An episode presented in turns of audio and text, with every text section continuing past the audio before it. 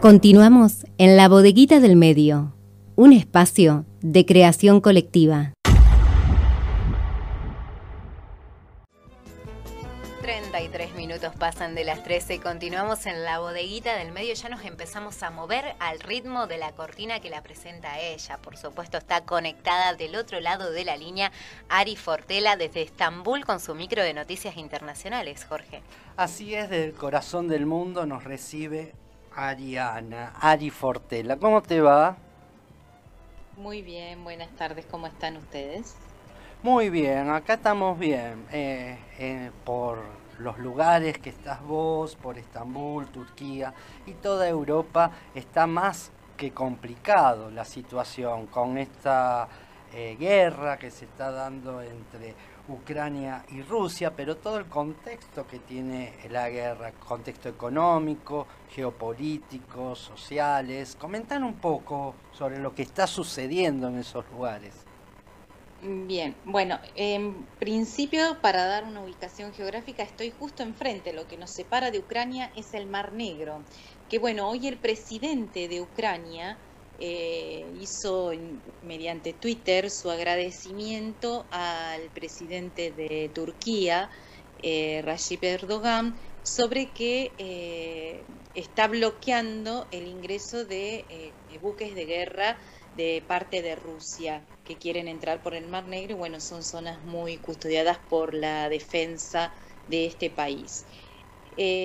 para seguir un poquito con lo que está sucediendo ahora, digamos, en el minuto a minuto, hace más o menos dos horas, el gobierno de Ucrania decretó un estado de sitio en la zona de Kiev, que bueno, es la zona del conflicto más intenso, por donde intenta realizar sus ejercicios militares para unos o su invasión para otros de parte de Rusia. Ahora vamos a ver un poquito la diferencia. Siempre decimos, sin ponernos de un lugar o del otro, pero sí para remarcar eh, qué es lo que está sucediendo y para tratar de ser lo más objetivo posible. ¿no?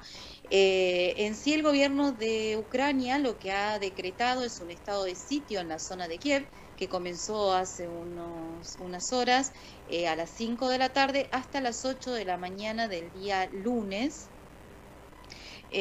pidiendo a toda la población que se quede dentro de sus casas, esperando en cierto modo la ofensiva, la invasión o los ejercicios militares que quiere eh, Rusia hacer sobre ese territorio.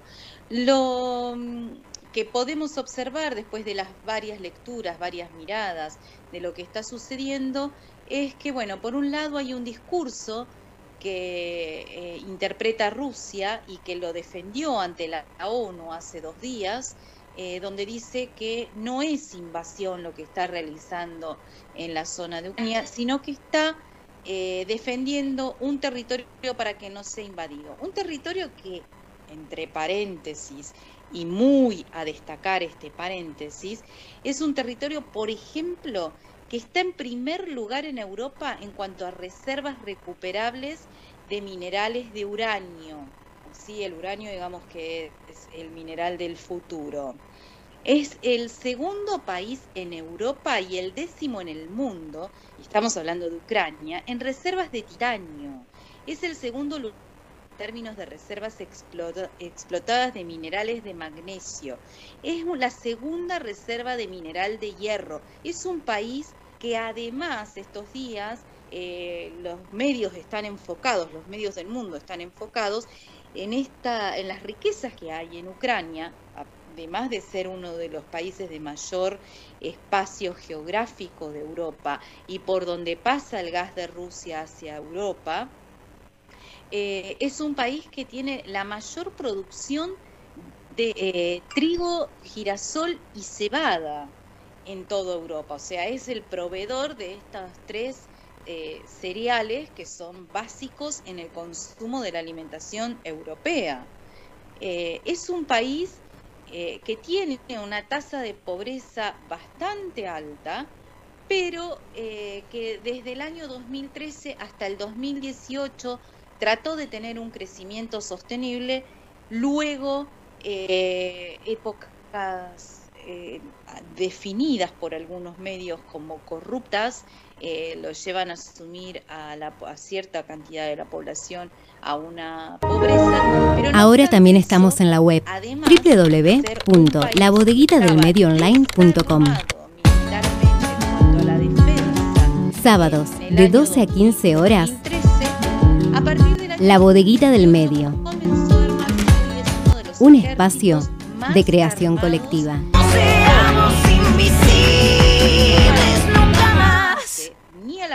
Europea, ni tampoco es miembro de la OTAN, porque un presidente eh, que estuvo en el 2018, eh, ya te voy a decir el nombre, son muy difíciles los nombres, no, no quiso ser parte eh, de la Unión Europea. hoy lo cierto es que países interesados, países terceros, están interesados en que Ucrania entre tanto a la Unión Europea como a la OTAN. Eh, el acuerdo de la OTAN es nos tocan a uno, nos tocan a todos, y por eso es que se pide el urgente ingreso de Ucrania a la OTAN para así poder intervenir los países más interesados en poder quedarse en esta zona. Ariana, entonces, Ucrania es eh, un país rico en recursos naturales, con mucha riqueza, recursos naturales y además eh, en sus kilómetros uno de los mayores territorios de, de Europa. Europa. Exacto. Eh, bueno, es muy importante en lo geopolítico, además a donde está ubicado.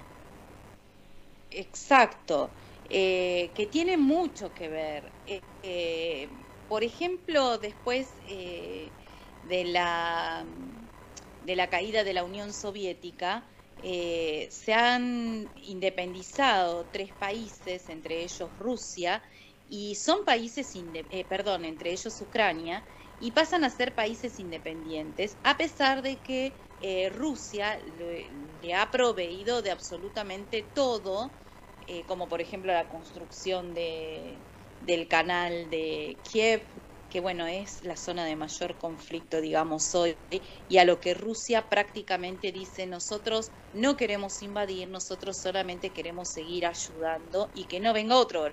El gran, la, gran dicotomía en este tema tiene que ver en que Estados Unidos está queriendo plantar sus eh, bases sus fuerzas, su control, así como está plantado en Argentina desde hace eh, cuatro años con el último gobierno de Macri se nos han plantado en Argentina bases militares, perdón, eh, eh, con el permiso de Bolsonaro se han instalado en el norte de la Argentina, limitando con Brasil, bases militares norteamericanas, en teoría para hacer ejercicios militares en teoría. Ellos lo llaman ejercicios militares. En el caso de eh, Ucrania pasa exactamente lo mismo, donde Estados Unidos retira, o casualidad, hace, en septiembre del año pasado, las tropas de Afganistán, después de dejar un país totalmente devastado, después de 20 años de ocupación.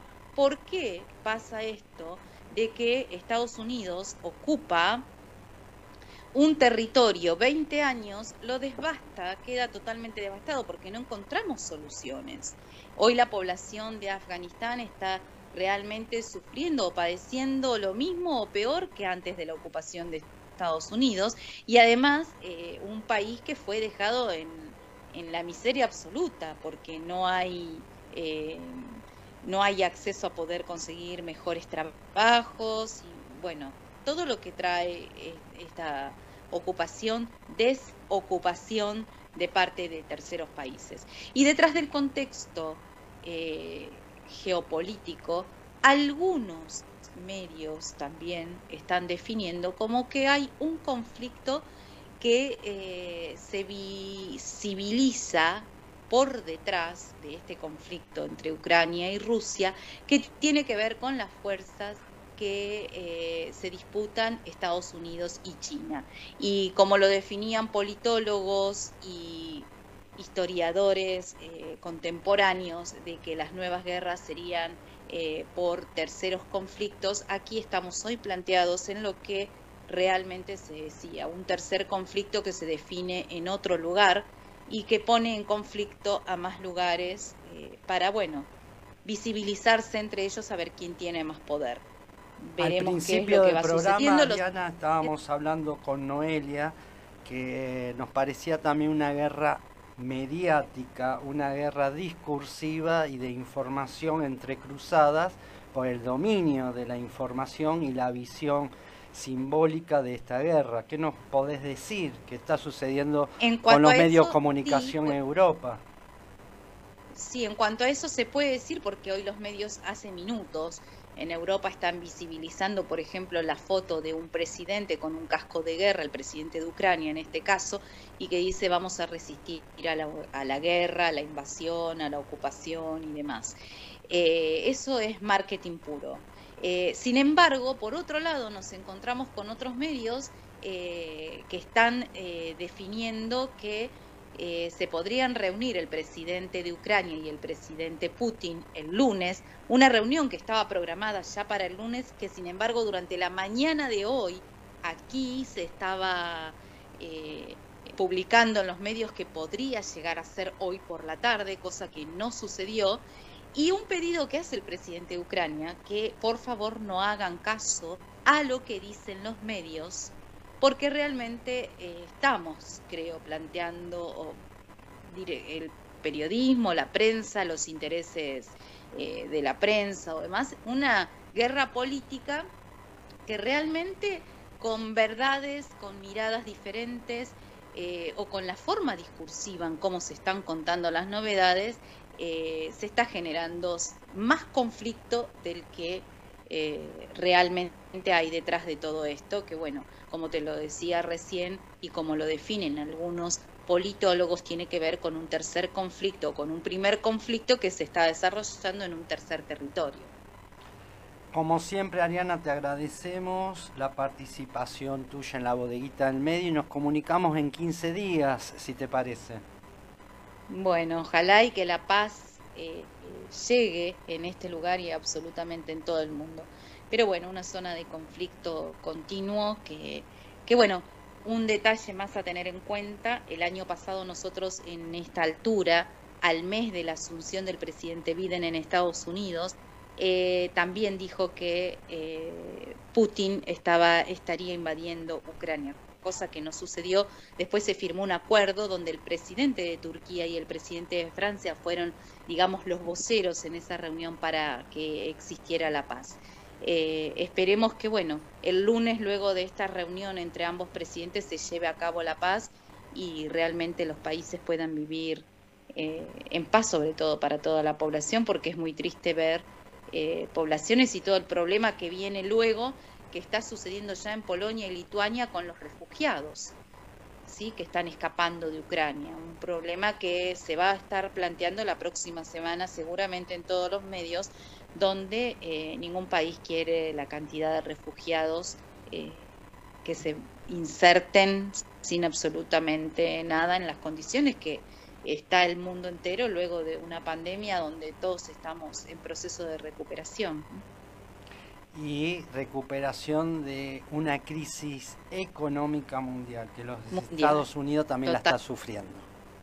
Totalmente, totalmente. Gracias y buen fin de semana. Buen fin de semana para ustedes.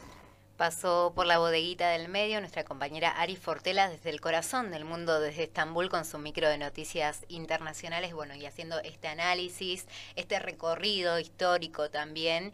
Vamos a ver qué es lo que sucede el lunes después de esta reunión y, por supuesto, en la bodeguita vamos a seguir conversando sobre ¿Y cómo este repercute en todo el mundo y vernos nosotros puntualmente cómo repercute en lo económico, en lo social en la Argentina.